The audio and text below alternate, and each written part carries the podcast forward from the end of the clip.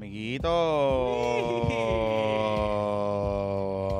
Eh, Amiguitos. tenemos, tenemos fecha cierta ya. Semana que viene. Semana que viene. Así que a Jonathan le quedan dos, dos, este y otro más, puestos para el problema. Y se irá pues a ser papá por segunda ocasión. Ujú. ¿Estás ready? Sí. ¿Tienen No. todo? Sí, sí, sí. Siempre pues, va a pasar. Va, o sea, lo que. En la mierda de los bomberos, esa. Ujú. Esa es como que la imbecilidad más cabrona del mundo. Vete ahí a Puerto Tierra. Si es que no aparece. O sea, Yo, te como voy- que- yo tengo un. Ah, un yo, truco, te, un truco, yo un te truco. doy el número del teniente para tú. Sí, porque, ¿sabes? Como que pues, el problema es ese. Nada, les explicamos. Si usted no ha parido, ah, usted tiene que llevar en los hospitales, particularmente del Estado, Ajá. porque todos los hospitales tienen que cumplir con esa ley. Tienes que llevar el, el carro con el seat montado Y con una certificación de los y, bomberos. y para que entonces eh, los bomberos te inspeccionen. En mi hospital privado donde yo fui, fui chifoque y nadie me lo Sí, pidió. Yo lo tenía, pero nadie me lo pidió. Sí, pero nosotros vamos a un hospital eh, del gobierno, Ajá. así que pues, Ajá. eh, nada, este, pero no aparecen, no aparecen. O sea, eh, pues los bomberos, tú sabes. Yo te doy ¿sabes? el teléfono del teniente ahí a Puerto Sí, sí, sí, sí. Yo sé que los bomberos están en, en pichadera, Mau. Digo, en verdad no, no es culpa de ellos tampoco. O sea, el gobierno está cabrón también. Por eso. Hay menos bomberos que, que todo. Que en Claro. todo Y no, entonces lo que averigüé es que eh, no todos los bomberos pueden hacer eso. Son como No, que no, unos bomberos en específico. El, el curso. El que cogieron el curso. Sí. Pero, by the way, eso de los car seats ahora, los carros modernos, es bastante fácil porque ya tienen, tienen los clips. O sea que yo no sabía, yo pensaba que era lo como antes, que había que amarrar. El, No, no, el- no. Ahora no solo tiene clic, clic y para afuera. Clic, clic y dale. por ahí para abajo. Así que pues nada, estamos en esa. Eso es, de, de- de lo que falta es eso. Así que un más- poquito de housekeeping. La semana que viene Jonathan va a estar fuera. Y la semana después, la última de julio, como de costumbre, Siempre nos break. vamos a tomar un break. Así que, pues, esta vez cayó con la paternidad de Jonathan. Pero la última semana, que es del 24 al 27, no, el 24 al 29, no va a haber episodios. Así que nosotros regresaríamos. No hay episodio, no hay Zoom No hay sub. y no hay bizcochito. No, no hay nada. Este, regresamos en agosto. En agosto, la primera semana de agosto. Yep. O sea que nos quedan dos episodios juntos. O sea, este y uno más, Jonathan y yo. Hay un Ah, exclusivo que vamos a grabar. un exclusivo que vamos a grabar sobre apuestas con el productor más codiciado de Puerto Rico, Pepito. Y en la semana que viene, dos episodios que voy a estar yo con alguien. Ya veremos con quién voy a estar. Correcto. Así que nada, este, estamos ahí. Na- eh, saludos, bienvenidos a esta edición de PPP Extra. Gracias por estar con nosotros. Este PPP Extra Ajá. trae a ustedes ¿Por quién? por este nuevo patroncito que invita a todos los amantes de la buena comida y la coctelería a que visiten el restaurante Néctar. Néctar es un espacio donde se celebra y se comparte el amor y respeto por la cultura y la tradición culinaria puertorriqueña. Ubicado en el Hyatt Grand Reserve en Río Grande, Néctar ofrece una experiencia culinaria que combina el encanto de lo mejor de la tradición puertorriqueña junto con una gran variedad de coctelería contemporánea. Todo esto en un ambiente acogedor y elegante. Si estás por el área de Río Grande, date la vuelta. En Néctar te esperan de miércoles a jueves de 5 pm a 10 de la noche y de viernes a domingo de 12 del mediodía a 10 de la noche. Y lo más importante es que si dices que escuchaste este anuncio en Puestos para el Problema, te llevas un 10% de descuento. Así que te ranqueas con el corillo y te saca un 10% de descuento. Así que casi la propina la está sacando gracias a Puestos para el Problema. Así que ya saben, Néctar en el Hotel Hyatt Grand Reserve en Río Grande. Eh, y sí, vayan para allá. De hecho, el hotel está bueno. Eh, le, han, le dieron un cariñito que Ahí es que va a ser la falta. convención del PNP. Ahí es que va a ser la Ah, bueno, del pues, PNP. pues, pues vamos No, ya a me Néctar ya nos escribió, ya nos escribió, ya nos Ah, pues vamos a ir a. Néctar ese día. Que ese era el otro hotel. Este, sí, sí, no, es ahí, es ahí. Ok. Eh, bueno, y mm, este episodio también es traído a ustedes por Agustín Valenzuela, que a aper- aparte de ser un podcastero de más de cuatro años sin fallar, eh, una semana, en Curiosidad Científica Podcast también es escritor de ciencia y ciencia ficción. Eh, comenzando con su libro de conceptos básicos de física, curiosidad científica, el universo en arroz con habichuelas. Luego, su saga de la exploradora, en el primer libro, La exploradora Titán, eh, una novela de ciencia ficción donde unas misiones desde el planeta Tierra se extienden a otros cuerpos celestes donde se encuentran con muchas dificultades, incluyendo vida extraterrestre y su protagonista Luna Ortiz, junto a su crew, tienen que luchar y pelear para sobrevivir. Yo les confieso, yo no soy muy fanático de la ciencia ficción como Luisito, pero este me ha llamado la atención. Este, está chévere. Sí, voy a, voy a comenzarlo a leer.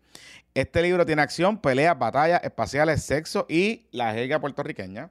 La segunda parte de esta saga saldrá en menos de dos meses. Ya está escrita y se va a llamar La Exploradora Draco. También, para quien no tiene tanto tiempo, él tiene una serie de historias cortas para sentarse en el, inodoro. Estos son cuentos cortos de ciencia ficción, fantasía, horror y suspenso, como ningún boricua lo está haciendo. Y estas historias también las puedes conseguir en el Patreon de Agustín Valenzuela, patreon.com diagonal Agustín Valenzuela, donde hay más de 30 de estas historias eh, de hecho, Curiosidad Científica lo puede buscar usted en las redes sociales, Curiosidad Científica Podcast, y también eh, los libros en Amazon o a través de la página de Instagram o las redes sociales de Agustín Valenzuela, que es patroncito y es uno de estos patroncitos que presenta este episodio. Bueno, Johnny, se acabó la saga para ¿Para quién? los primos terceros. Hoy, oficialmente, en la sala. Eh, Dilo bien. Perdón. Los primos terceros Ajá. que corrían la campaña de Pedro Pierluisi. Por eso. Los Vamos, vamos, terceros vamos. cercanos colaboradores de- Cercanos colaboradores de Pipo colaboradores. Pierluisi. Pedro Pierluisi. Ujú. Eh, bueno, pues hoy fueron sentenciados. eh, uno a eh, 24 meses de cárcel, ese Eduardo Pierluisi, solamente dos añitos, y a su hermano mayor, si no me equivoco, Walter, yo creo que sí que Walter es el, el mayor, Pierluisi, a 43 años de cárcel. 43 meses, meses. 43 meses, carajo, perdón. 43 años, no. Eh, 43 meses. Ya ni Víctor Fajardo, cabrón. No, no, por defraudar. Yo creo que ni a los asesinos le dan le Por dan eso. al Tribunal Federal. Eh, por defraudar al gobierno federal. Los primos terceros del gobernador Pierluisi, este es el subtitular del Nuevo Día, se declararon culpables en abril pasado por un esquema relacionado a contratos de administración de vivienda pública. Usted puede ir a los episodios de esa época que nosotros grabamos, antes de cuando la investigación se conoció, durante el arresto, la declaración de culpabilidad y más o menos entender un poco lo que fue el esquema, etcétera. A mí lo que me llama la atención eh, de esta, de esta sentencia, ah, by the way, además de los años de los meses de cárcel, que 46 meses son esencialmente 5 años y eh, 24 por gente son 2 años, eh, tienen que devolver 7 millones de dólares. Eh, Eso es un montón. son un montón, sí. Y eso, o sea, esencialmente eso es para toda la vida. Cómo funcionan la- las penas de restitución del gobierno federal, si usted tiene bienes y tiene cash, el gobierno se queda con él. Y yo presumo que los Pierluisi deben tener sus bienes y sus cash, que con eso quizás apoya, apoga, eh, Bueno, tienen el condominio Sol y Playa. Por eso. Pero es ese Walter. No, ese es otro. Ese es otro primo. No es este. No, no es otro, es otro, es otro. Sí, es otro. No, yo Sí, creo sí. que era él. Bueno, no importa. Ah. Eh, tienen casas en, Sí, Florida, tienen otros otros bienes, tienen el negocio. Eh, yo presumo que en la cuenta de AMAC, que era la compañía que tenía los contratos con el gobierno federal y con vivienda, hay cash, pero eh, si usted no puede pagar con lo que tiene, la sentencia de, de, restitución, literal, usted hace un plan de pago y todo Es lo Walter Pierluisi. Es Walter, ah, bueno. Sí, sí, sí, sí, pues, por eso. Deben, debe entregar el apartamento. pues, para empezar, de clasificados online, que nosotros se va a apartamento de Sol y Playa ahí. Eh, sí, sí, sí. Eh, mm, Esas penas de restitución, uno tiene que. Eh, ah, míralo aquí. En mayo pasado, la cele- alegación de culpabilidad se precisó que Vélez Hernández restituiría 876 mil. Ese fue el otro que se declaró culpable, que era ese es el otro, ese es como el contable. Y que AMA, como corporación, pagaría 436 mil 605. Ujú, ujú. Eh, pero a lo que iba, me llama la atención que son sentencias de mucho tiempo. Sobre todo la de Walter, 43 meses. eh, es una sentencia un poquito, casi 5 años, 4 años y un poquito más. Eh, Sí, sí, la gente, la gente está diciendo como que, ay, tan poquito, que no sé qué carajo. Son first offenders. correcto. Explíquese un poquito, porque es que... son, ok, son primeros ofensores sin... Se declararon culpables. Ajá. O sea, que no pusieron resistencia, alzaron las manos rápido. Y eh, pues estos crímenes, eso es lo que, lo que hay de sentencia. Busquen las sentencias de los alcaldes que se declararon culpables versus los que, que- se encontraron culpables y no hay alcaldes con mucho más que eso. Si yo me equivoco, el propio el propio pájaro este, Oscar Santamaría, lo que le dieron fueron 5 años, 60 meses. O sea que Ujú. una persona que lideró un esquema más, más abarcador y más grande y que le consiguió a la Fiscalía Federal a múltiples alcaldes, incluyendo el presidente de la Federación de Alcaldes, y lo que le dieron fue 5 años. Sí, sí. Eh, o sea que, ¿verdad? Pues esto es lo que es, ¿verdad? Uno, yo sé que... Ah, yo quisiera que votáramos la llave Claro. y estoy de acuerdo. Yo creo que, o sea, pero, o sea, si tú le robas dinero público, el dinero de los contribuyentes, le estás robando a la gente. Y en este caso en particular, que creo que lo, habíamos mencionado en ese episodio, pero si no, si no lo mencionamos, se lo recuerda a la gente. Lo despiadado y lo. eh,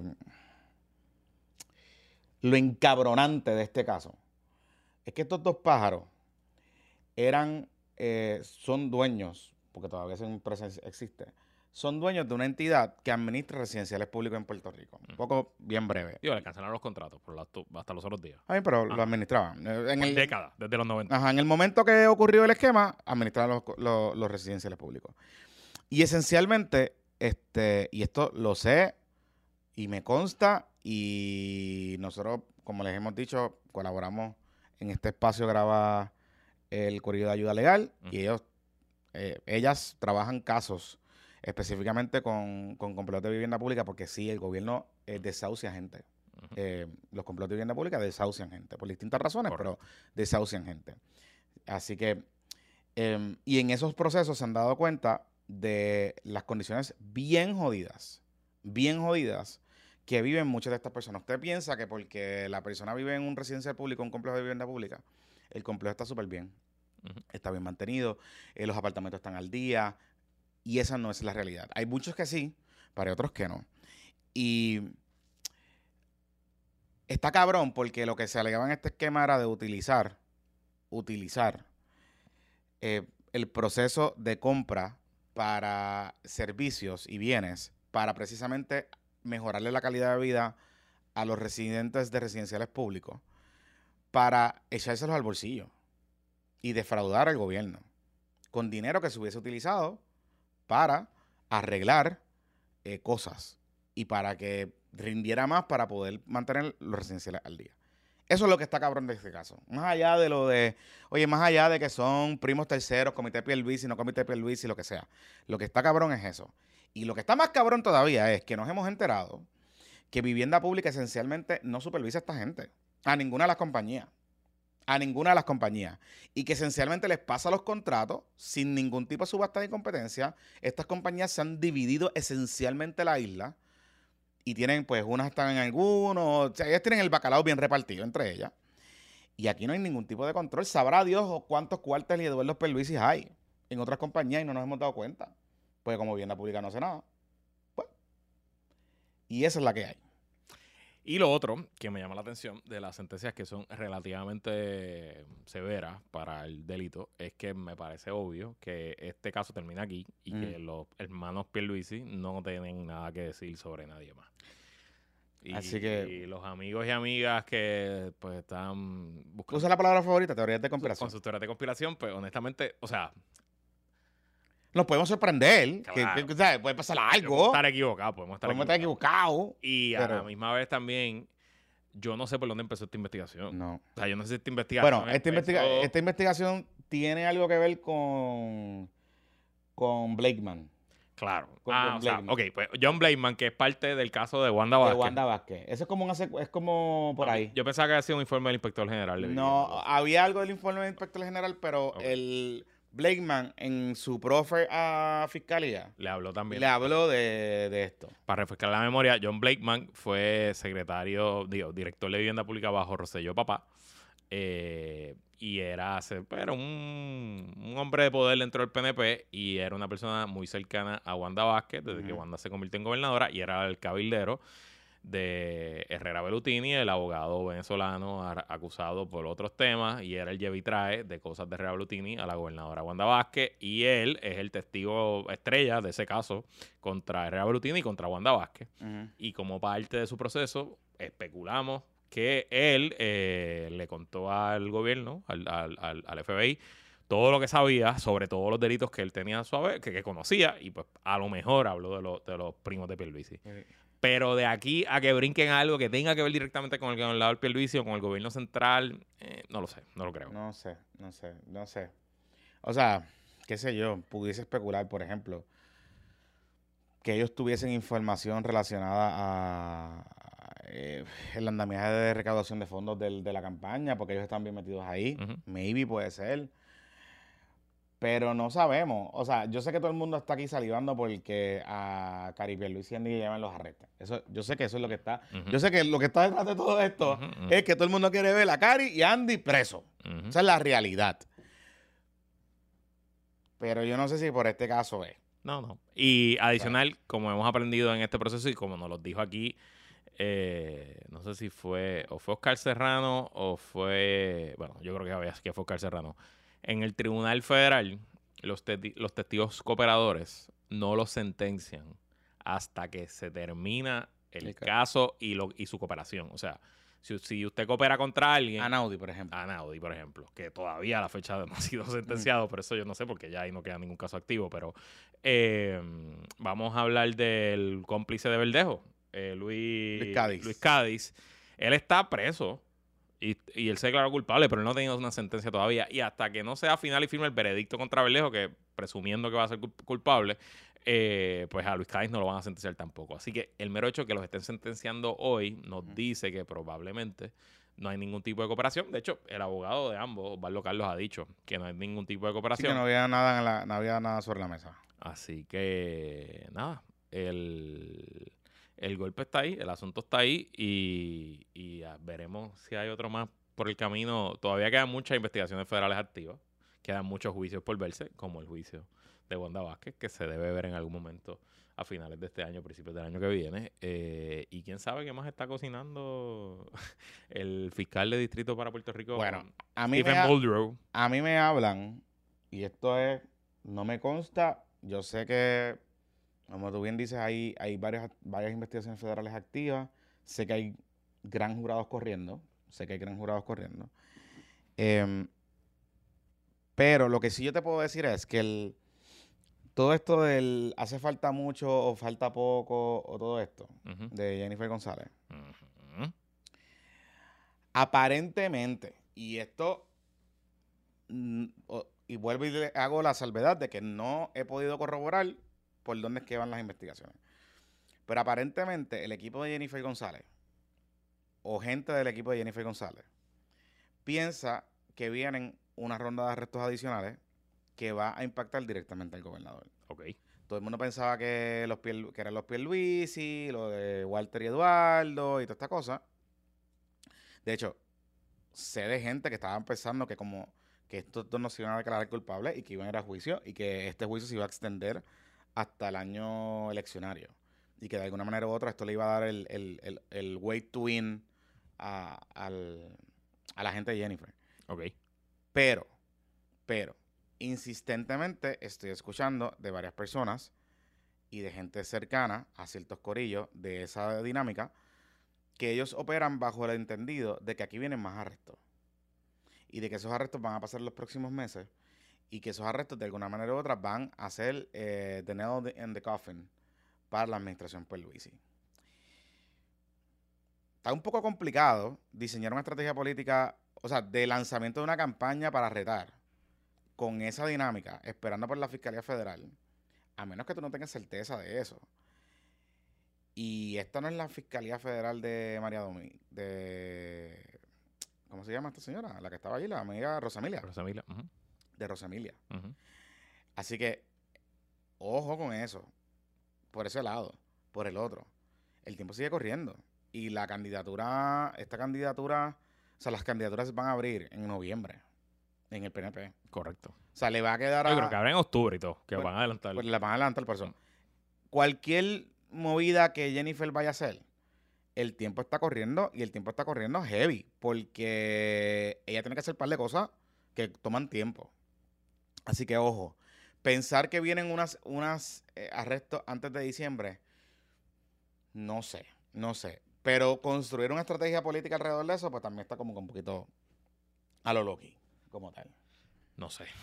Pero bueno, hasta aquí llega la saga de los primos terceros. Eh, y siempre quedarán memorializados en el póster que hicimos de los PPP Awards 2023. Así que, de hecho, ya los marqué. Ya Qué muchachitos estos, ¿verdad? Para que tú veas. Para que tú veas. De seguro esos tipos, la noche de la victoria de su primo fue la mejor noche de su vida.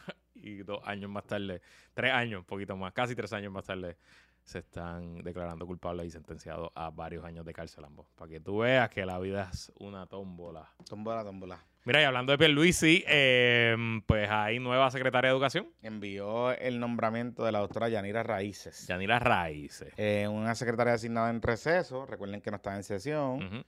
Eh, obviamente me, ha parecido interesante ahora porque parece que el Senado va a esperar a darle break eh, para considerarla. Creo que hubo conversaciones, parece que en esa dirección, y me da la, Wow, la gente hablándose se entiende. ¿Qué cosa? Sí, ¿Qué me da- cosa? me da la impresión de que hubo, algún tipo de negociación con la fortaleza Ok. eh, con el nombramiento de Yanira Raíces y, y con la presidencia del Senado Ok. para darle un poco de espacio. Obviamente hace todo el sentido del mundo. Estamos a seis semanas de empezar el semestre escolar el, y el Departamento de Educación no tiene un secretario en funciones. Correcto. Importante algo, no es que el departamento deja de funcionar, pero como está diseñada la ley orgánica del Departamento de Educación, el secretario o la secretaria tiene un montón de poder, pero un montón de poder. Desde nombramientos hasta eh, materias, eh, cartas circulares, eh, operaciones, es, es un montón de cosas. Por eso en parte se quiere descentralizar el departamento, quitarle un poco de ese poder que está centralizado en esa estructura arriba en San Juan. Así que era importante que hubiese alguien allí, porque si no, pues, Ujú, tú sabes, la cosa iba a estar un poquito complicada para empezar el semestre escolar. Así que Yanira Raíz está ahí.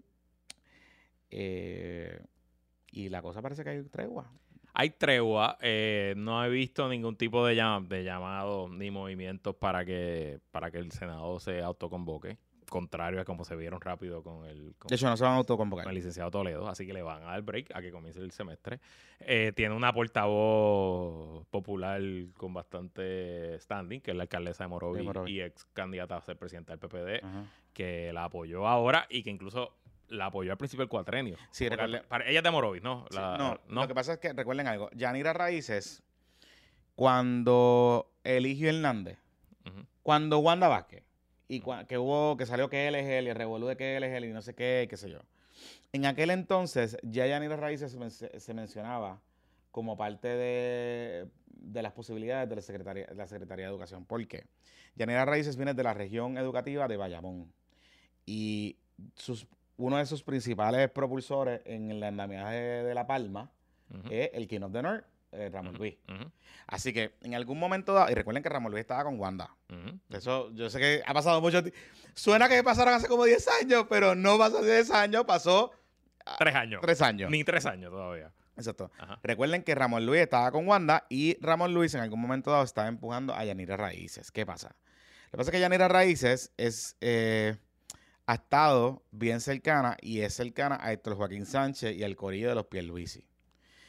Y cuando Wanda Vázquez decide aspirar a la gobernación, que recordemos del caso, que ella está enfrentando ahora mismo, sabemos ya que tan, tan pronto como en enero de ese año después que ella está como gobernadora, ya ella estaba dando los pasos para ser candidata a la... O sea, para seguir y meterse en la primaria y todas esas cosas. Así que cuando empieza ese, ese movimiento, hay una guerra de poder dentro del Departamento de Educación, que nosotros la reseñamos aquí. Ustedes recordarán que hubo una guerra que después salió entre Eligio Hernández y el corillo de Héctor Joaquín Sánchez. Esencialmente estaban los corillos Wanda Vázquez y los corillos y los corillos Pierluisistas allí peleando, que se sacaron un montón de cosas, incluyendo fotos y mensajes y alegaciones de que había um, cosas Nos sexuales. tenían alimentado a ti Sí, por sí, los- era por como. los dos lados. Era por una, guerra, lados. era una guerra, que había guerra de peleas amorosas, de quién se tiró a quién, un revolvín. Correcto, correcto. Este, así que empieza la pandemia y obviamente el departamento coge un cojón de billetes, Eligio se queda ahí. Eligio es el que empieza a contratar compañías de seguridad y compañías de, con- de los conserjes y de limpieza por el asunto de la pandemia. ¿Por qué hago esta mención importante? Porque ahí es que está la pelea grande de los contratos. Recuerden que esos contratos estaban pagados con fondos federales, que esos fondos empiezan a extinguirse ahora. Eh, y, se ha reseñado, lo hablamos en el último episodio, entonces revoló. ¿Qué pasa? Yanira se queda en la región educativa de Bayamón. Esa región cubre Morovis, Vega Baja, este, Bayamón, un montón de áreas. La región educativa de Bayamón siempre ha tenido un montón de problemas en las escuelas, un montón de problemas, con muchas regiones, pero particularmente retos heavy. Y desde que está la doctora Raíces allí, la cosa ha corrido bastante bien, como que los alcaldes se sienten, los alcaldes de ambos partidos se sienten como que ella los atiende, la cosa corre chévere, Ujú. este, inclusive yo estaba, yo hablé con el presidente de la federación y el preside- la presidenta de la federación, Mercedes Martínez, y el presidente de la asociación, y los dos me dijeron que es una persona que se puede, con la que se puede hablar, que, Y que ha hecho carrera en que el ha hecho carrera en el departamento y que su compromiso, que es incuestionable su, su compromiso con el servicio público. Y, y es PNP. Es PNP, Marca Diablo también. Y está ahí. donante, partido. Donante, y están las fotos Y con, con, con Joaquín, y todo ese Joaquín, corillo. Y entonces está, y estuvo en la plataforma de, de educación de, De Pierluisi. de Pierluisi y todas esas cosas. Así que, ah, de hecho, eh, qué bueno que mencionamos lo de la plataforma de Pierluisi. Sí, porque la escuela, lo de las escuelas charter que está en la plataforma de Pierluisi, eh, pues Yanira Raíces, pues, es parte de ese corillo. So, Claro. que es parte de la administración. Claro. Es parte de la política pública de la administración. Claro. A lo que voy con todo esto, con este trasfondo, es que muy probablemente Yanira Raíces la confirmen. Ok. Y eso sí significa el regreso de Héctor Joaquín o del Corillo y de eh, Cari y el Corillo. Ok. Que ella no sea una buena candidata o que ella sea una candidata politiquera como el, ¿cómo era Toledo? Toledo, como el padre. Ángel Toledo, el ¿Cómo licenciado Ángel? Toledo. No creo, no creo, no creo. No me da la impresión. Este, esta persona lleva toda la vida, o sea, toda su carrera la ha hecho en el Departamento de Educación. Así que, eh, y lo que he escuchado de mucha gente, tanto gente que ha trabajado con ella, en público y en privado, que no es de ahora, esto viene desde cuando se empezaron a nominar gente, cuando Eliezer Ramos y toda esa gente, siempre, Yandel Raíces siempre ha estado en ese corillo de, de posibles confirmables. Yo no sé por qué nunca le enviaron la nominación. Y eso me ha estado siempre bien curioso. Pero, pero, eh, o sea, porque inclusive hay gente que me dice que Yanira Raíces era más confirmable que Eliezer. Estoy seguro. Digo, estoy seguro. Nada más viendo la reacción. Eh, así que algo, algo habrá. Algo, algo interno hay allí que no la querían. Algo interno. Por Pero eso. bueno. Por eso. Este, así que nada. em, los legisladores están si- recibiendo en calentón. Ya sus alcaldes están llamando. Ok. Este, así que el, el espacio que está dando el Senado responde a que sí hubo una conversación con la fortaleza, Ujú. Pero también eh, un poco para darle estabilidad al sistema. Claro, Creo que yo creo que es ju- seguro. o sea, yo creo que es razonable de las dos partes. esa- si ya te limpiaste a uno y ya cogiste esos puntitos, pues tampoco es ser irracional, ¿no? O sea, I- I y, y- y no vas a pensar que, que el Departamento de Educación va a estar sin secretario Correcto, lo que queda de cuatro correcto, años. O sea, correcto, correcto. Y ahí yo I, I think it's fair, I think it's fair. Este, y, y hay que ver qué va a pasar ahí. Em, Y otra cosa interesante fue que de las pajas constitucionales que hablamos en el episodio anterior, Ah. que parece, tú lo dijiste Sí. en tu Twitter, que parece que le llegó el memo a José Luis Dalmao, el memo constitucional, y ya él dijo que sí, que el gobernador puede renominar a los... a todo el mundo. A todo el mundo de nuevo. O sea, que, que aclarada esa duda, ya el Senado se allanó a la posición de la fortaleza. Los 16 que se retiraron el viernes, excepto Ángel Toledo, que sabemos que no tiene los votos y no va a ser renominado, pues ya nominaron a otra persona. Los otros 15 pueden ser nominados de nuevo y presumo que entonces, de hecho, a lo mejor ya fueron nominados de nuevo y están ahí. están Me imagino, me imagino, no sé. En receso. No sé. Pero ahí hay eh, directores ejecutivos de agencias y cosas, Sí, sí. y de comisiones que tienen que estar, que deben estar en funciones. Por porque eso, si por. Hay algunas eh, juntas y cosas que no necesariamente están todos los días, pero habían, habían puestos de gente que trabaja todos los días. So, no sé, no sé. Mm. Vamos a ver qué pasa. Este. lo, que sí le, lo que sí el Senado le dijo a Fortaleza, no me envíes a Toledo para acá. No. Porque te lo voy a volver a colgar. Te lo voy a volver a colgar. Y va a volver a pasar el mismo papelón. Exactamente. O sea, como que eso fue lo que. lo que- Pero nada que se quede subsecretario. claro. By the way, me dicen que él está retirado de Ana Jiménez, así que su pensioncita la tiene. O sea ah, que o sea que no, no, no fue que lo votaron como estaba diciendo gente por ahí. no sé. A mí me dicen que está retirado de Ana Jiménez. Ok. Escuché también el rumor ese de que De que la- la lo votaron, pero la persona que me dijo que está retirado tiene, tiene credibilidad. Así que Está bien, pero eso es, pues. O sea, yo no. Y no sé si lo dije en el episodio pasado, que él me parecía muy familiar, además de que era profesor en política cuando yo estudiaba economía, aunque yo nunca cogí clases con él, eh, lo dije, yo creo que sí, que eh, Sí, derecho. yo pregunté por qué Rica picó. Sí, estudió Derecho conmigo por las noches, era nocturno. Ah, sí. Sí, sí.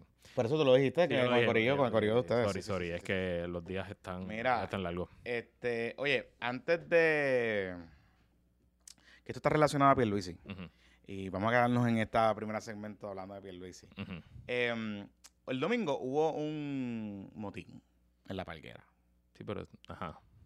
de los gelolunáticos. Pero vamos a hablar de eso después de la pausa. ¿Tú quieres hablar de eso después de la pausa? Sí, porque que no nos quedan más temas. Pues está bien, tú quieres hablar de eso después de la pausa. sí, vamos a hacer la pausa. Bueno, pues está bien, pues antes de, antes de la pausa, este. Tú sabes que el BCN sigue en el calentón. Ajá. ¿verdad? Y este día, en estos días, pues, eh, hubo... En verdad yo, me, yo la pasé bien, me entretengo un montón en Twitter y, Ujú. y, y puyándolo a los llorones sangelmeños, porque les puedo seguir diciendo llorones, porque lo son. Em, así que hubo un comentario recientemente de... Yo le escribí a, a Platanero, que es patroncito, y, este, y es fanático rabioso vaquero. Eh, de la bancada vaquera. Es de la bancada vaquera que viaja con los... Sí, con- barra brava, eh, barra brava. ella es la barra, ellos son de la barra brava, de los, de los OGs. Que fue con unas escobas para San Germán, para pa, pa barrer y no sé qué carajo. Este, y nada, yo le escribí un comentario como que, ¿qué hiciste con las escobas? Estamos preocupados, no sé qué. Eh, y él con... Platana es un tipo bien dark, Ajá. super dark. Y el que sabe, pues él ha estado en el Zoom y es un tipo, pues, ajá. Y en su humor dark, pues puso, pues yo se las di a la mamá de Mason, algo así, para que barriera la- las cenizas de la abuela de Mason, fue la que se murió. Correcto. Este, y entonces, pues nada, lo cogieron la iglesia San Germeña, eh, cogió el tweet, yo le contesté como que jaja, da, ya lo que dark, algo así, y ya, lo dejé ahí. Pero la iglesia San Germeña se encargó de, pues, propagarlo. Correcto. Este, y pues se lo enviaron a, al Playmaker, que pues, nada, lo puso en sus redes sociales y tomó excepción sobre esto. Miren, honestamente, yo, muchas, yo sé, hay un par de gente que me ha escrito si iba a contestar o no. Honestamente, yo no le voy a contestar a gente que no sabe escribir. Eso es lo primero. o sea, yo no, claro, esa gente, pues yo, no, yo, yo prefiero no pelear con gente que, pues, su sentido común es bien pobre y la comprensión de lectura es cero. Pero más aún, y más allá de todo eso, ¿verdad? Y por aras de transparencia, porque uno, uno- yo no me escondo de nada. Este, yo comparto, eh, yo soy talento de un canal donde Playmaker también es talento. Eh, y además de ser talento de ese canal, pues tengo otras funciones en ese canal. Así que, este, por deferencia a mis compañeros de trabajo, a mi equipo de trabajo y, a las redes, yo no, yo sé que él, como él janguea en otros sitios, en otros, en otras emisoras, donde la orden del día es pelear con talentos y, y pollitas al aire, todo ese tipo de cosas. Pero yo no voy a hacer eso, porque honestamente, pues no, mm, yo creo que al final del día eh, hay que saber eh, cuándo prestarle atención a cosas que valgan la pena y contestarle, cuándo, ah, cuándo decir, mira, en verdad, yo creo que en esta, pues está bien, me la donkeaste en la cara, Ujú. it's okay, no, no pasa nada. Este, así que, y, y quiero ser súper transparente, ustedes saben que yo siempre soy bien transparente con las cosas, o sea, no- yo no, o sea, yo, yo soy de, yo, esta es mi política personal, y yo soy una de las cosas que aprendí jugando deporte, a diferencia de otras personas que nunca han tocado una bola en su vida, pero hablan de deporte como si supieran. Este, es que cuando uno es parte de un equipo, eh, aunque uno no juegue en el mismo equipo, pero somos parte de un equipo, pues uno juega para el equipo, ¿verdad? Y para el equipo significa, pues, que a veces hay cosas que podemos diferir y pues, pero las cosas se arreglan en la casa. No se van a arreglar nada, no hay nada, no hay nada pasando. No hay nada que, no hay nada que arreglar. Nada que arreglar. Exacto, no hay No nada, hay nada que arreglar. No nada, pero, pero no hay tampoco nada que abonar. eh, ni de contestar, ni nada. Nada. Cosas que pasan. Este, como quiera, le voy a seguir diciendo llorón a los, de San- a los de San Germán. Y espero, y yo espero, que eh, los vaqueros de Bayamón, hoy estamos grabando martes, eh, los vaqueros de Bayamón terminen de eliminarlos para el carajo de- del torneo este año. Eso es todo lo que tengo que aportar sobre este tema. Hay en un- lo absoluto. Hay un, hay un hater de San Germán que todas se mete en todos mis replies a decirme, yo vas a hablarle de Jonathan Lebron y el comentario de Jonathan. Y yo como que, porque yo tengo que hablar el comentario de Jonathan. Sí, como si yo fuese, como yo fui, como que yo fui el que hice el comentario. Ajá, o sea, primero que el comentario es de platanero. Pero bueno, está bien. Este, nada, esta es la vida del, del deporte y de las redes. Sí, sí, sí, sí. Sí, porque a, a Luis siempre lo llaman para regañarme. Sí, correcto. Siempre, ¿Sabes? siempre. Salvo, ¿sabes? Y le llaman amigos míos y le, le dicen que yo soy un acomplejado y todas esas cosas. Pero nada, eh, son cosas que pasan. Así que, este, un beso a todos los que me escribieron. Los, los, los agradezco. De hecho, un beso también a los amigos de La Guirita y Marco, que obviamente, pues, se sintieron aludidos por el último, el último episodio. Y pues llevaron a Fernando Quiñones, que fue presidente de la liga y también apoderado de San Germán, y a Modesti, que es parte de los 12 llorones, 12 magníficos, el otro, el otro podcast. Ajá. Este, y lo con cariño, porque como ellos me tiran, pues yo les tiro para atrás. Em, hablar exactamente lo mismo y validar todos los puntos que dijimos en este episodio. Así que agra- agradecemos, eso es parte de, de un ecosistema saludable de podcast, que unos se complementan con el otro. Correcto. Este, y sí, la próxima vez, Wirita, te voy a cobrar la pauta. Porque, pues, aquí nosotros promocionamos podcast, pero pagan. Así que nada, aprovecha, aprovecha, aprovecha los views que cogiste para que puedas echar para adelante el, el podcast y mantenerlo. Bueno, eh, on that note, seguimos. Bueno, este PPP extra es traído ustedes por nuestros amigos y amigas de JM Accesorios que tienen todo para poner tu maquinón al día. En JM trabajan accesorios para autos, luces LED, tablillas, tuercas, Ben sistemas de volantes para autos, marcos de tablillas, radios y sistemas de auto. Instalan, instalan varios tipos de tintes industriales, incluyendo los tintes de cerámica todos con cortes digitalizados, lo cual agiliza la instalación y previene accidentes a raíz de realizar corte en el vehículo. En JM Accesorios trabajan por cita previa, así que agenda la tuya para poner ese maquinón al día llamando al 787-649-7867, 649-7867. JM Accesorios está localizado en Canóvanas, trabajan de lunes a viernes de 8 de la mañana a 4 de la tarde y los sábados de 8 a 3 de la tarde. Así que ya lo saben, JM Accesorios para que pongas ese carro al día. Como Dios manda. Al día, al día. Así que vayan para allá. Mira, y también es traído ustedes por Eco Organic Boutique, una empresa puertorriqueña que vende todo tipo de productos naturales y orgánicos para el hogar y para las personas, niños, niñas y mascotas. En Eco Organic encontrarás las mejores marcas sin ingredientes tóxicos ni dañinos para el ambiente. Creo que yo les he hablado aquí de dos productos. Uno es para las patitas de los, de los animales, muy bueno, muy bueno. Este, y recuerden, yo tengo una gata que se escapa y tengo un perro, pues que también pues tiene sus dinámicas. Así que, y también tienen un ungüento eh, para dolores y dolamas, porque cuando uno ya está entrando en la edad, eh, por encima de los 35 años, eh, un saludito a la guerrilla de Villanevares, que las vi jugando el otro día y juegan a velocidad de tortuga. Pero les puede ayudar. pero ahora están jugando hasta los lunes. Ayer, jugaron siete dobles canchas. Sí, pero por eso. Lunes. por, eso, es que, yo digo, o sea, usted tiene que reconocerse. Sí, sí, Entonces. Pero... con más razón aún les recomiendo que vayan a Cochrane Boutique y se compren un ungüento que ellos venden, que es muy bueno. Y no huele, que eso es lo importante. No huele tanto, así que usted lo puede usar eh, como el ama el otro día que se levantó a todo dolorido, se lo pone y puede seguir para el trabajo y pues bregamos, a Dios que reparta suerte. Así que usted puede usar un cupón de descuento para los que sintonizan PPP, 15% de descuento con el código PPP y esto lo va a, poner, eh, lo va a colocar cuando usted vaya a comprar en la tienda eh, online ecoorganicboutique.com ecoorganicboutique.com Síguelo en las redes sociales como Ecoorganic Boutique, así que ya lo saben, ahí lo tienen. Bueno, Johnny. Ajá.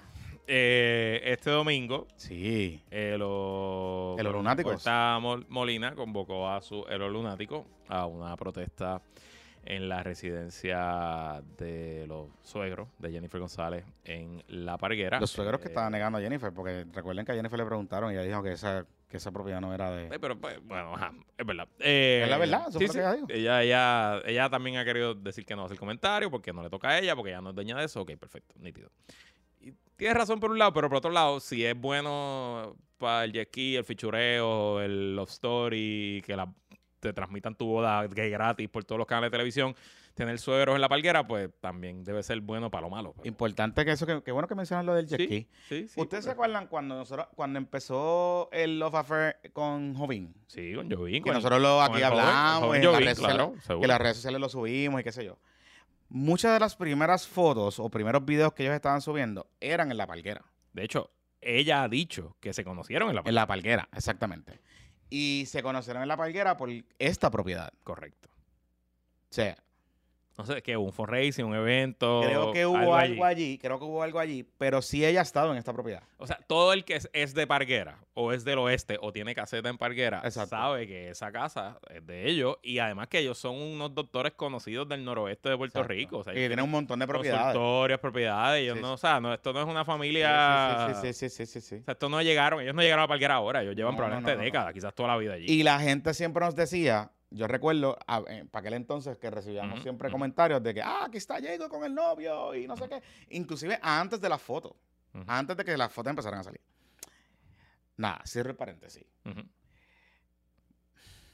El domingo, los muchachos fueron para allá.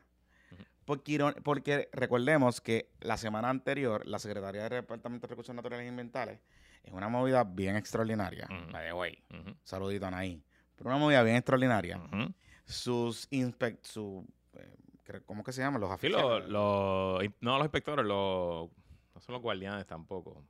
una gente allí que es experto en estos temas. No sé quiénes son. La Policía de Recursos Naturales. La- exacto. Que son los guardias, yo creo que son los vigilantes. Los vigilantes, Los vigilantes. los vigilantes de recursos naturales y el equipo técnico de esa agencia eh, levantaron un informe sobre eh, la situación que estaba ocurriendo en la casa de las palgueras. En la casa de la palguera. Recuerden que el problema de la casa de la palguera es una construcción de un muelle porque la casa no está cerca del agua. La casa queda distante, distante y ellos estaban construyendo esencialmente un muelle para que la gente saliera de la casa y caminara hasta el área del agua y se metiera allí y pajareara allí y todo ese tipo de cosas. Y pues metieron el, el- el muelle por encima del mangle. Y destruyeron cosas y dañaron. Digo, el informe dice que, tum- o sea, el informe es bastante Heavy, heavy, heavy. porque incluye la foto. Porque como les explicamos, y de hecho Jonathan hizo un bizcochito esta semana dando un poquito más del trasfondo, eh, pero como les explicamos, y esto es interesante porque la, la, la protesta, una parte dice, ah, es que eso no es nadie tiene derecho a tener una propiedad privada en, en la zona marítimo terrestre, así que esa propiedad no es privada porque es ilegal. Técnicamente es cierto, pero a través de los años, las décadas y el pasar del tiempo, se le ha reconocido a los que tienen las casetas un derecho usufructo, que es el derecho al uso y disfrute de la cosa, aunque la propiedad no sea suya. Y, Y eso te- da cierta, cierta protección. y se le da cierta protección porque ellos siguen teniendo derecho a disfrutar de su de esa, de esa cosa que esa casa. Ah, no pueden expandirla, cortar mangle, hacerle eh, añadirle cosas y ahí es que está la ilegalidad de lo que aparentemente hicieron los suegros de, de Jennifer González. Pero verdad es que porque es bien importante cómo se llevan estos temas y sobre todo con la retórica que se están usando y con la manera en que llevaron esa protesta el domingo, para que estemos claros que a menos que usted quiera que se destruyan todas las casas de la palguera, que oye, vamos a hablar, puede pasar. Pues esa puede ser la posición correcta. Eh, ir específicamente contra la casa de una familia porque resulta que están emparentadas con una política, pues no sé. Importante algo, eh, y, y lo complemento con lo que estás diciendo. Técnicamente, la protesta donde se llevó a cabo en el muelle, Recursos Naturales lo declaró ilegal. Y, ese, a- y esa área eh, es parte de la zona marítimo terrestre y Recursos Naturales está diciendo estaba construcción ilegal. Eh, digamos, está ocupada ilegalmente la zona, eh, como pasó en las mareas, por ejemplo. Este, pues, pues nada, ¿verdad? La protección, en teoría, eh, del usufructo no se extiende hasta allá porque esa construcción fue legal. Y, hasta ahí en parte tienen razón. Ahora, bien, hay que entender algo con este asunto de las propiedades que tú lo mencionas muy bien. Esas propiedades no son legales. O sea, no, No lo son, legales. O sea, esas propiedades ahí no son legales. Lo que, lo que ha pasado es que el gobierno de Puerto Rico le ha otorgado un usufructo que de hecho no está ni muy claro, es como medio medio tenue, medio No hay una escritura de usufructo no inscrita en el hay registro de una la escritura de usufructo escrita. No, ¿eh? no lo hay. Porque cuando, cuando usted tiene un usufructo de un bien público, usted tiene que tener una escritura pública. Tiene que, O porque una ley particular se lo otorga. Se lo otorga. Como era el usufructo vial que ya no existe. que, no- que ya no existe. Entonces, ahora, importante sobre este asunto para que lo, lo entendamos bien. Y es que esas propiedades no son legales. Tienen un usufructo que está medio, medio cuestionable, pero se le reconoce y aún así se le reconociéndose, pues hay una protección privada sobre la, lo que dice la caseta como tal. Ujú. Problema es que el gobierno de Puerto Rico por años ha evitado meterse con ese asunto allí. Nosotros en el, yo en el Bizcochito Report hice un recuento histórico, bastante resumido, pero un recuento histórico de dónde, de dónde estamos con estas propiedades. Estas propiedades en el 69, el gobierno de Puerto Rico, en algún momento dado, em, decidió que tumbarla. De hecho, la Comisión de Servicio Público, que en ese entonces tenía jurisdicción sobre los permisos y ciertas cosas, eh, le envía una notificación a los dueños de esas propiedades y les dice, tienes, que tienes 60 días para tumbar las casetas. Todas. No estamos hablando de una en particular, todas las casetas Y recuerdan que antes también habían casas que flotaban. que flotaban. Que esa, yo recuerdo ver las noticias, recuerdo el visual de un, de un bulldozer destruyendo una de esas casas Exacto. en los 90. En los 90. 80. Y ha habido destrucciones de casas porque se han construido casas después. Correcto. Este, así que eh, el Supremo en aquel entonces interviene y en el 73 eh, emite una decisión, una determinación que no entra, y vuelvo, y quiero hacerlo bien claro, no entra en la controversia de la titularidad. Lo que dice es, mire, eh, la Comisión de Servicio Público es la que tiene jurisdicción sobre ese asunto, pero no cumplió con el derecho administrativo, que esencialmente es que las agencias, cuando usted lo notifican, las agencias tienen que cumplir con ciertas cosas. Pues notificarlo, eh, que usted tenga derecho a vista, cumplir con el debido proceso de ley. Nah, eso es potato potato. Anyway. Luego de ahí, pues nada, pasaron el tiempo, pasaron los años, nunca se supo bien en cierta en ciencia cierta qué pasó con esa decisión de la Comisión de Servicio Público, pero en esencia no pasó más nada. Y en los 90, 80, 90 empieza un movimiento, o sea, los, esto provocó que los residentes de estas casetas se organizaran en una asociación y empezaron a cabildear y a empujar. Y en los 80 y los 90 ocurre un movimiento que pasó en varias áreas de Puerto Rico, no tan solo en La Palguera. En- hubo muchas zonas en Puerto Rico donde habían construcciones ilegales en la zona marítimo terrestre de casas, casetas, este, véngase, qué sé yo, un montón de cosas que el gobierno esencialmente estaba dándose la vista larga por dos razones particulares. Uno, era un problema cabrón, eh, porque para tú desalojar gente después que estás allí de manera ilegal, pues tienes que desalojar, tienes que esencialmente tumbar lo que está allí. Y estás en una zona marítimo terrestre que es una zona sensible naturalmente para esto. Y lo segundo es que, eh, pues, los políticos y empresarios y gente de poder empiezan a meterse en estas casas. Esto pasó en Las Picúas, en Río Grande. Lo conozco de cerca porque, como ustedes saben, lo hemos hablado anteriormente. Yo, mi familia tiene propiedades allí. Eh, y tenemos propiedades hace 30 años. Esto ocurrió en Las Picúas y ocurrió en otras partes. Y los alcaldes lo que hicieron fue, por presión de los residentes de estas zonas, incluyendo La Palguera, legalizar en parte, legalizar en parte estas propiedades. Lo que hicieron fue que le otorgaron permisos de uso. Y esos permisos de uso le dieron eh, eh, oportunidad a que eh, tuvieran conexiones a utilidades públicas. Exacto, y evitaron lo peor de la contaminación porque ya la caca y el pipi no se tira al agua, sino que hay una tubería que lo saca. Y Eh. ellos mismos pagaron, tú lo pusiste, ¿verdad? Que pagaron Ellos mismos pagaron la, la estación de bombeo, bombeo y yo, tratamiento porque de agua, El etc. gobierno federal cogió, eh, el gobierno federal que tiene jurisdicción sobre el agua en esa zona, le dijo al gobierno estatal, este, o tú los sacas, o los conectas a un sistema de sanitario, porque el pipí y la caca no llegan al agua, o te voy a empezar a multar a ti. Exacto. Este, así que esencialmente eso fue lo que pasó. Y pues no las legalizaron, pero sí, con el paso del tiempo, pues le dieron un número de catastro, empiezan a pagar el crimen, empiezan a pagar el agua y la luz. Recuerden que en ese momento todavía el agua, la luz y el teléfono eran públicos, así que pues ya tú sabes lo que estaba pasando allí, etcétera, etcétera, etcétera, y pues por ahí para abajo. Pasado el tiempo, pasa el tiempo, pasa el tiempo, así que en el 2016 este problema se sigue agravando y hay un tema de transferencia y es que como ha pasado en Puerto Rico, las burbujas inmobiliarias que van y vienen en estas zonas que son como exóticas, pues se disparan. Entonces, ¿qué pasa?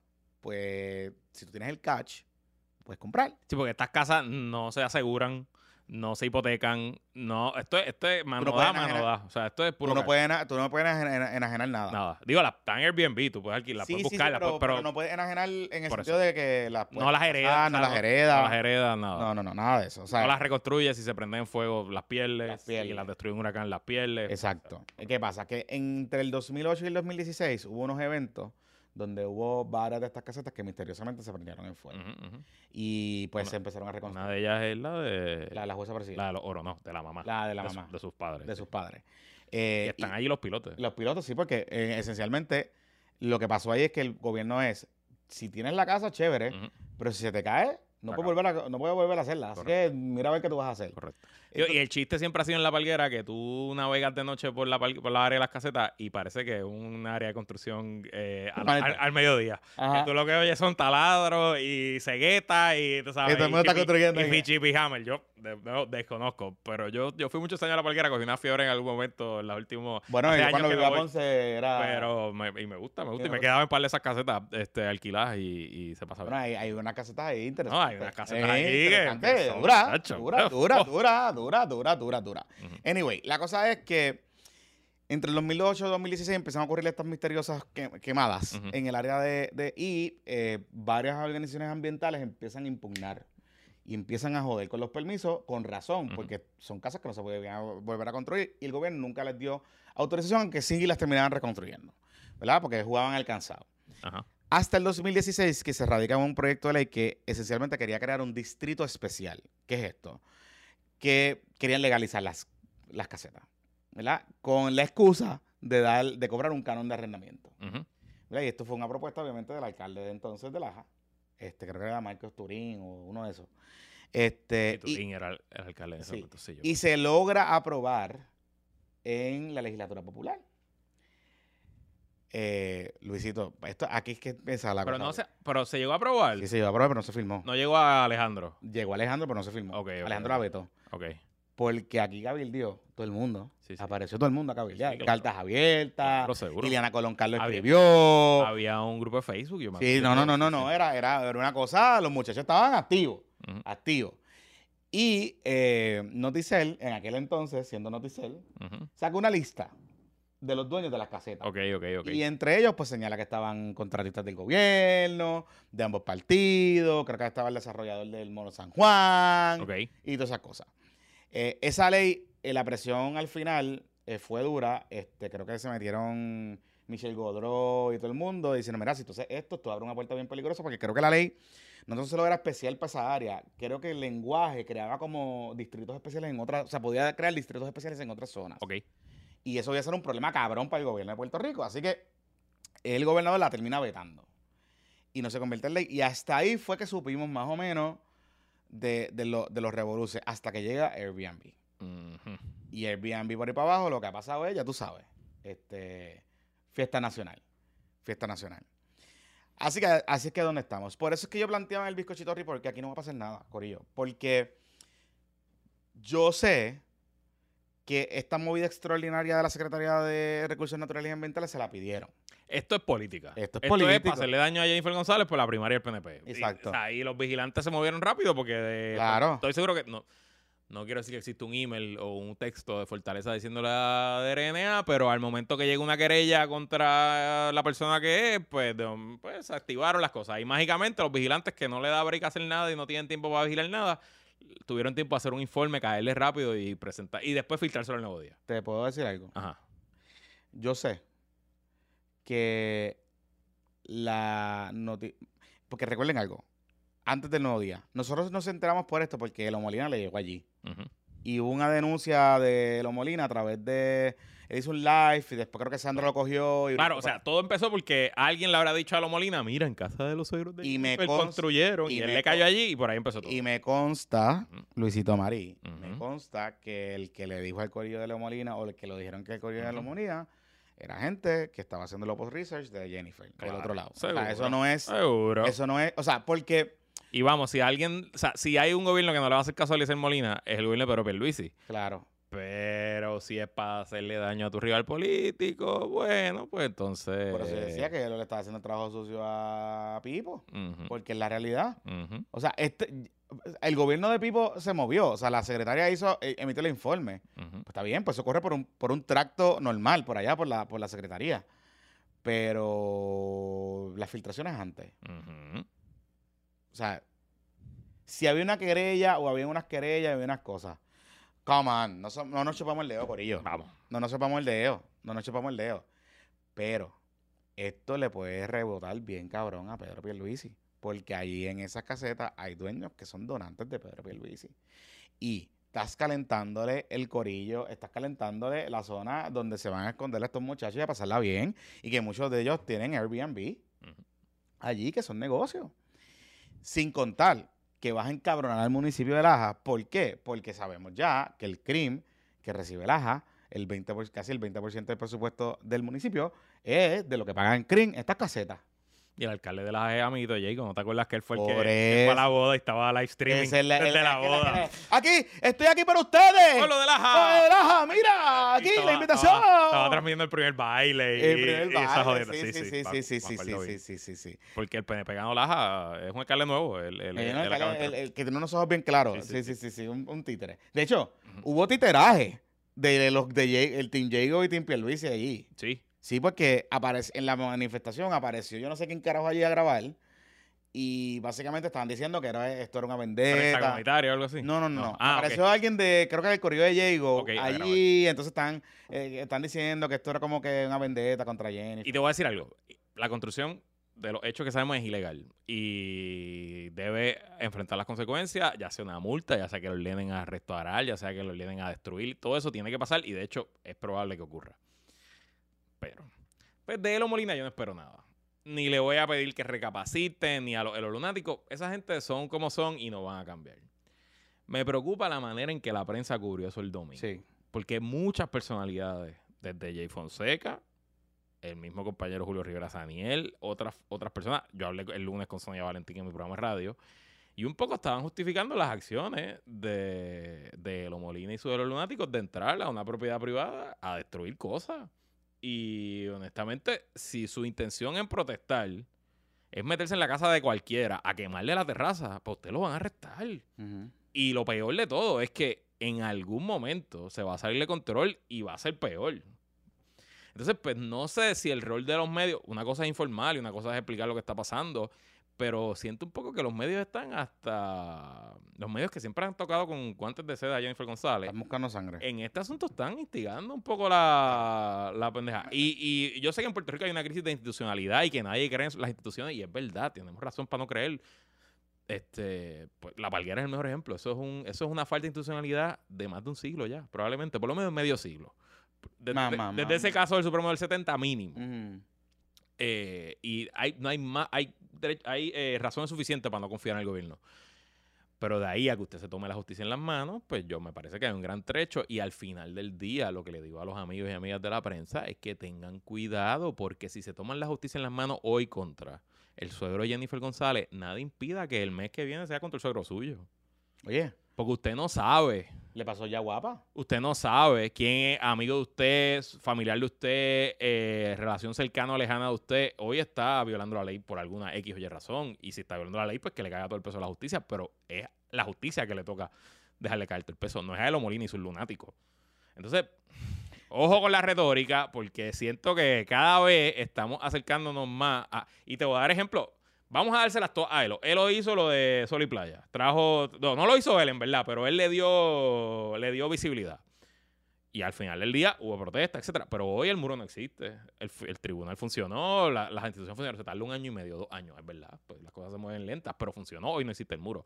La construcción ilegal en Aguadilla, encima de la cueva de la Colondrina, hoy está de- este, desarticulada. El municipio radicó Sí, una que dársela. demanda. Hay que dársela. O sea, el municipio radicó una demanda y, y se- y el tribunal ordenó. Y hoy, se- hoy esa, esa estructura no está ahí. Pero no fue que la gente entró a tumbarla. Entonces, pues la institucionalidad funcionó en esos casos. Ah, que se tardó, pues sí, los tribunales son lentos. Eso, eso es otro problema. Pero mucho cuidado. No, de nuevo, a mí me importa lo que haga los Molina y sus lunáticos. Esa gente no va a cambiar. Ellos son lo que son. Ellos son, pues ellos están para la pauta, para el self-aggrandizing, el, el secuestrar causas justas para, para, para alimentar su ego. Pues eso es lo que es. Y ellos fueron allí a que los arrestaran. Pero ojo con que los medios se conviertan en los cheerleaders de esas acciones y Im- las personalidades en los medios. Sí, importante, importante añado sobre este asunto. Ustedes saben lo peligroso que esto se puede poner. Y es que eh, aquí hay una ley para, similar a eh, Stand Your Ground, de proteger el, el castillo. Ujú. La ley del castillo, algo así. Que fue cabildeada por, por, por la gente de los almas y todas esas cosas. Si mañana Elo Molina y sus lunáticos, o cualquiera, invade una propiedad privada que se piense que es ilegal la construcción y que entra en una casa, y en esa casa reside alguien que tiene un alma, le puede entrar a tiro. Le puede entrar a tiro. Yo no sé si va a salir bien, pero una defensa tiene. No, bueno, yo no sé si va a salir bien, Mm. pero defensa tiene. Claro. Defensa tiene. Y es lo que a veces no medimos con las consecuencias de cubrir estas cosas como se cubren. O sea, a veces no, la- no, los no lo pensamos. Y volvemos, yo no estoy aquí, ni voy a legislar, ni yo voy aquí a pontificar, como, como he visto por gente por ahí, de decir que aquí como se protesta, el libro de la protesta, nada esa. Yo no voy a hacer eso porque, pues, no. Cada quien, cada cual. Pero, pero, ojo, es bien importante. Hay que darle el contexto a la gente bien. Y esto sí es un problema de institucionalidad. Sí es un problema de que los poderes económicos y políticos de ambos partidos se han enyuntado por décadas para estar disfrutando de un sitio que no deben estar. Y, eso sí es una verdad. ¿Cómo lo sacamos de ahí? Ah, pues, pues el gobierno tiene que tomar acción. Hay que, hay que exigirle que lo saque y hay, y hay que, hay que exigirle que declare eso ilegal. Es al gobierno. Es al gobierno. No es a más nadie, es al gobierno. Entonces yo esperaría, yo esperaría que hagan como yo hice. Pues yo he pedido a la Secretaría del Departamento de Recursos Naturales eh, y Ambientales en estos días y no me ha dado entrevista. Pues está bien. Y yo me imagino que no me va a dar entrevista, porque me imagino que, o sea, tampoco quieren irse para la overkill. Yo pienso eso. Está bien. Yo- ella no debería dar entrevista de este tema porque es una investigación abierta. Claro, claro, claro. Pero, pero una, una investigación abierta que le dieron al nuevo día. y Que Claro. fue cortada en el nuevo día. Seguro. ¿Me entiendes? Entonces, las preguntas que tenemos que hacer nosotros como prensa o, personalidades de la prensa. ¿Qué va a pasar con las casetas de allí? ¿Cuáles son las decisiones que se van a tomar? Si el muelle de Jennifer González, de los suegos de Jennifer González, es ilegal, pues entonces las casetas son ilegales. Porque las casetas están en zona marítimo terrestre y así está, así está eh, decidido hace tiempo. Si existe un usufructo, ¿dónde está la escritura pública de eso? ¿Quién le otorgó? ¿Qué agencia eh, le cedió el usufructo? ¿Por cuánto tiempo es? ¿Qué incluye el usufructo? ¿Cuáles son las obligaciones que tienen? ¿Cuál es la reglamentación que aplica allí? O sea, hay un montón de preguntas que podemos hacer más allá de lo de Lodo Molina y de cubrir la, la- la cosa esta. Esa es la realidad, Corillo. Esa es la realidad. Pero por años, aquí, con el tema de las casetas, se la han dejado. ¿Por qué? Porque, claro, porque hay mucha gente en los medios que ha ido allí a disfrutar y a pasarla bien. Y, oye, nada malo con eso. Yo he ido. Está cool. Pero, volvemos. Una cosa es eso y otra cosa es dar seguimiento. Y sí, es verdad. Elo Molina tenía razón. En el planteamiento que hizo originalmente, pues se movió el, el aparato gubernamental. El aparato gubernamental ya emitió un informe. Pues ahora, ¿qué va a pasar? Correcto. ¿Pierluisi va a mandar a tumbar las casetas de la palguera? Esa es la pregunta que nos tenemos que hacer. Porque por eso es que yo decía el otro día, este es peligroso, gobernador. Porque por darle por el coco a Jennifer, usted va a tener que actuar. Porque si ustedes, si su agencia encargada de velar por los recursos naturales por mandato constitucional, by the way, dice que el muelle es ilegal y que la construcción es ilegal y que ahí hay daño ambiental, todo el mundo, todas las casetas están en esa. Yo, y ni hablar de que la palguera ha sido parte de las campañas de turismo de Puerto Rico por sécula seculorum. Que las casetas salen, the way. Hay una campaña de turismo famosa que se grabó con Raúl Juliá, si no me equivoco. Esa es la de la los 80. estrella, la de la estrella. La de los, es los 80, no sé, no recuerdo. Pero eh, se grabó en la palguera. Claro. en una de las casetas. O sea, que, hay, una que campaña, que... hay una campaña de la era de, de la era de Agapo, Ajá. que yo no sé si era de turismo, era como una campaña de desarrollo económico, no sé qué. Que era la famosa, ¿te acuerdas? La estrella, que era montado en el estrella, barquito. y esa estrella era la palguera. Era en la palguera, pues no, sí, sí, no sí. salía de una casita, qué sé yo. Este, nada.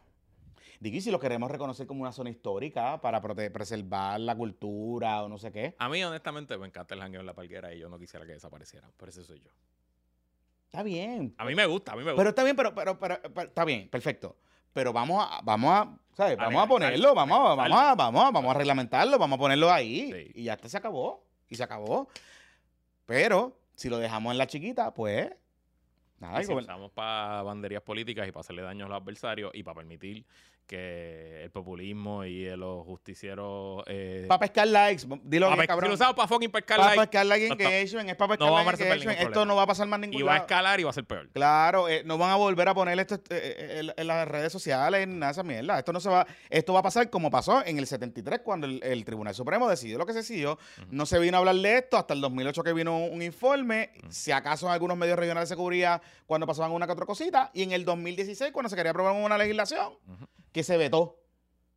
Más nada va a pasar. Más nada va a pasar. Así que nada, vamos a dejarlo ahí. Este, te voy a decir algo creo que me da la impresión que el cambio un poco en la postura de El Nuevo Día Ajá. con la cobertura de Jennifer Ajá. es que parece que la cosa está más cerrada de lo que pensaba. No. ¿Sí? Yo creo que sí. Bueno, Bueno, la encuesta viene ya mismo. Usualmente en septiembre. Por eso. He escuchado que sale ahora, pero no, no, No, que no, no, no, sale no. ahora. Sale en septiembre. Usualmente después del Labor Weekend es que sale la encuesta. Que coincide con la fecha que supuestamente dicen que, Que ya se va a tirar. que ya se va a tirar. Así que, who knows. Recuerden, recuerden, recuerden, recuerden, lo dijimos aquí y lo vamos a seguir diciendo.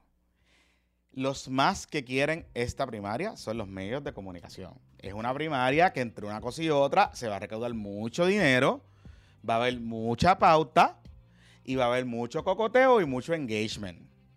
Así que los más que quieren esta primaria son los medios de comunicación. Y ¿La este verdad? podcast.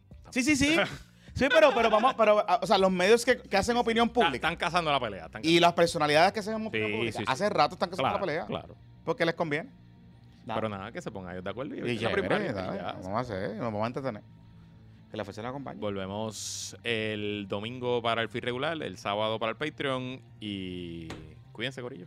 Que la fuerza la acompañe. Bye. Bye.